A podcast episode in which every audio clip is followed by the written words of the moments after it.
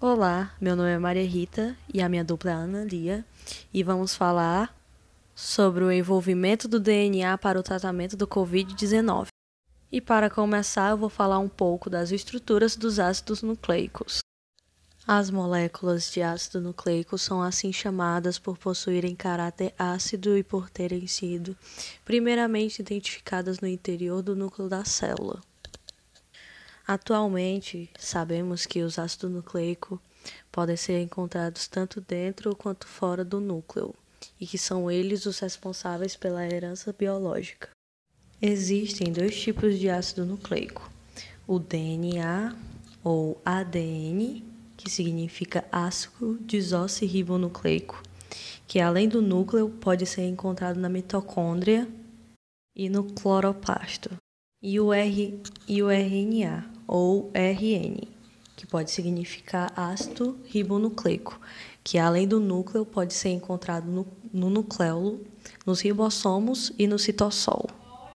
Tanto o DNA como o RNA são formados por moléculas menores chamadas de nucleotídeos, que são constituídos por uma base nitrogenada, um monossacarídeo de um grupo de pentose, que pode ser ribose, no caso do RNA, ou desoxirribose, no caso do DNA, e também um grupo fosfato. Agora eu vou falar um pouquinho sobre as bases nitrogenadas. Elas são em 5, que é a adenina, guanina, citosina, timina e uracila. Elas são compostos químicos que possuem nitrogênio em sua composição elas juntamente com açúcar e um ácido fosfórico, assim formando o ácido ribonucleico e o ácido desoxirribonucleico encontrados nas células dos seres vivos. As bases nitrogenadas, elas são classificadas em dois grandes grupos, que são as bases púricas, que derivam da purina e possuem dois anéis que um é hexagonal e o outro é pentagonal. Os mesmos são de carbono e nitrogênio. Fazem parte desse grupo a adenina e a guanina. Já no segundo grupo são as bases pirimídicas, que derivam da piridina. Elas são menores que as púricas e formam são formadas por um anel de hexagonal de carbono e nitrogênio. Fazem parte desse grupo a citosina, a timina e a uracila. As bases nitrogenadas, é, a adenina, guanina e a citosina, são encontradas na molécula de DNA e RNA, enquanto a timina pertence só na do DNA e a uracila já é exclusiva do RNA. Agora eu vou falar um pouquinho sobre as principais características das bases nitrogenadas. Vou começar pela adenina, que uma das suas funções é atuar no processo de respiração celular e fotossíntese. Ela faz isso na forma de adenosina trifosfato e em diversas outras formas. Já a guanina está presente tanto no DNA quanto no RNA e está sempre ligada a uma citosina. Já a timina é uma base composta por substâncias que dão origem a uma molécula em um único anel. Já ela é encontrada apenas do, no DNA e se pareia com a adenina, sendo trocada pela uracila no RNA. Já a uracila ela possui um anel simples e se difere da timina pela sua ausência de um grupo metila. Agora a minha companheira de equipe vai falar um pouco sobre a relação dos ácidos nucleicos com o Covid-19. Olá, meu nome é Ana Lia e eu vou explicar melhor a relação que o coronavírus tem com o RNA, que é um ácido nucleico, por exemplo. Primeiramente, vírus são seres muito simples e pequenos, formados basicamente por uma cápsula proteica que envolve material genético. E dependendo do tipo de vírus, esse material genético pode ser DNA, RNA ou os dois juntos. Eles se aproveitam do nosso maquinário celular, então todas as funções que acontecem dentro da nossa célula, seja para replicar, fazer proteínas e ainda para fazer funcionar, o vírus vai no mesmo caminho, porque ele só vive dentro das células. No caso do corona, ele é um vírus chamado de SARS-CoV-2, porque em 2002 e 2003 na China teve uma epidemia de um coronavírus que também teve origem de um morcego e depois, devido às mutações, infectou a espécie humana. E esse vírus era chamado de SARS-CoV. E agora, em 2020, como ocorreu a pandemia, esse vírus voltou e com a proporção maior foi chamado de SARS-CoV-2. O material genético desse vírus ele é formado por RNA, que tem aproximadamente 30 mil nucleotídeos de comprimento. Essas informações foram relatadas graças a sequenciamento de genoma, que é basicamente identificar e codificar bases nitrogenadas. No caso do RNA, é a citosina, a guanina, a adenina e a uracila. Então, foi a partir do sequenciamento que cientistas encontraram semelhanças com o beta-coronavírus, que era também identificado nos morcegos. Além disso, o sequenciamento também demonstrou que esse patógeno é bastante parecido com o vírus que causou o SARS, que é a Síndrome Respiratória Aguda Grave. Diferentes sequenciamentos indicam que o SARS-CoV-2 ele vem sofrendo mutações, o que tem criado subgrupos do mesmo vírus. Então, ao penetrar na célula humana, os ribossomos da célula hospedeira traduzem as informações contidas nesse material genético, produzindo proteínas como o RNA polimerase do vírus. E essa enzima replica o material genético do vírus dentro da célula hospedeira, produzindo primeiro uma fita intermediária de RNA sentido negativo e depois novas fitas sentido positivo. Essas últimas vão compor novas partículas virais e, após serem associadas às proteínas virais, como receptores da superfície. A montagem final do novo vírus ocorre no retículo endoplasmático e no complexo de Golgi da célula hospedeira. Após a montagem, as partículas saem da célula e estão prontas para infectar outras novas células, e assim vão se replicando, entrando em várias células do nosso organismo. E é aí que entra a parte das mutações do vírus. Como o vírus tem um material genético RNA e o nosso é DNA, ele tem facilidade de adquirir material genético novo em um determinado animal e ele pode se combinar com genes de outro ser vivo e adquirir gene que passa a ser dele. Isso é um mecanismo de mutação. Quando se tem um vírus RNA novo na população, ele vai se replicando, replicando sucessivamente. Outra pergunta que surge ainda nesse contexto é se os casos graves de Covid têm relação com o perfil genético. As pessoas se perguntam por que os idosos com doenças pré-existentes se recuperam da doença sem grandes complicações e jovens saudáveis morrem ao desenvolver a Covid-19. Os cientistas, em 2020, buscavam a resposta na genética, no chamado genoma humano. Os genes, primeiramente, eles são parte do nosso DNA que nos dão nossas características, é o que herdamos de nossos pais, como por exemplo cor dos olhos. A cientista pioneira no estudo do genoma humano e das células-tronco no Brasil, a Maiana, está à frente do Instituto de Biociências da USP e começou a escolher voluntários para um projeto que iria estudar três grupos de pacientes. Eram os assintomáticos, os resistentes, que eram pessoas que conviviam com quem foi contaminado, mas o teste deu negativo, e os suscetíveis. Como qualquer doença infecciosa, existe um componente genético na resposta ao Covid-19. Era, por exemplo, ilustrado por famílias que conviviam aproximadamente e um dos membros apenas se infectou. Então, muitos estudos extensos como esses já foram feitos e existe uma correlação de gravidade da Covid-19 com um trecho do cromossomo 3. Neste cromossomo, alguns genes candidatos estão presentes e existe uma relação marginal com grupos sanguíneos. Indivíduos do grupo O têm proteção à infecção, enquanto no grupo A, maior suscetibilidade.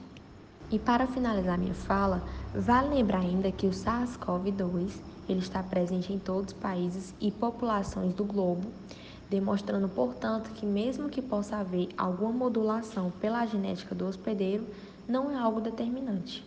Agora, para aprofundarmos mais esse assunto, gostaria de convidar o Jarbas de Negreiros Pereira, ele que é biólogo pela Universidade Estadual Vale do Acaraú e mestrando em Educação com foco na iniciação científica no Brasil pela UFC. Ele irá retratar melhor o nosso tema. Bom, para falar sobre o, o envolvimento do DNA para o tratamento do Covid, é interessante que a gente entenda né, o princípio da vacina né, e os tipos de vacinas existentes aí né, desenvolvidos. Né? De maneira didática, a gente pode dividir as vacinas é, em vacinas com vírus vivo ou atenuado e as vacinas com vírus inativado, né? As vacinas com os vírus atenuados são aquelas vacinas que a gente tira o potencial, né? A gente utiliza vírus envelhecidos sem potencial nenhum de infecção, né? Então há todo um trabalho laboratorial em cima justamente para que ele sirva literalmente como um saco de pancadas das nossas células de defesa, né? registrando assim na nossa memória imunológica que quando é, o nosso corpo entre em contato de novo, ah, de maneira ligeira as nossas células serão de defesa serão é, serão postas a trabalho, né? E o segundo tipo de vacina, que é o vírus inativado, se utiliza muito fragmentos de vírus, né? Também sem potencial de infecção, né? Que a gente pode encaixar aí, né? Principalmente essas vacinas é, com uma tecnologia de ponta, como a Pfizer né, e a Moderna. Ambas, o princípio dessas vacinas acaba utilizando fragmentos do, de material genético do vírus, né, em que coloca, coloca dentro das nossas células esse fragmento, ele é, como vocês já devem ter esclarecido, o material genético nada mais é, é do que uma receita, né? Do que uma receita, onde contém todas as informações, todo o arcabouço genético de algum organismo. E o RNA, ele funciona mais ou menos como uma ordem, né? em que fala para a célula faça isso, sintetize isso. Né? Então, essas vacinas da Pfizer, da Moderna, quando colocam esse RNA, contém uma pequena ordem para sintetizar algumas proteínas, digamos assim, estranhas ao nosso corpo, né?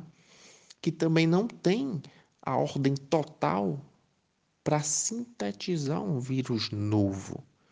Né? Então, da mesma forma, o nosso sistema imunológico, ao entrar em contato com esse material genético estranho, com essa ordem, digamos assim, essa ordem quimicamente biológica estranha, essas proteínas recém-sintetizadas estranhas, o nosso corpo é, começa a combater esses fragmentos de vírus, né? para que numa real situação, quando nós se depararmos com, com um vírus, né, de maneira normal, é, o nosso corpo venha fazer o devido combate, né? Então, essa relação de DNA e tratamento de Covid são coisas intimamente ligadas, né? O vírus, ele precisa de uma célula, né? Ele, já que ele é um parasita intracelular obrigatório, ele precisa de uma célula para tomar o controle do núcleo e, e, e falar ordens, né? Sintetize é, várias substâncias para montar novos vírus, né? Então, os vírus necessitam disso, né?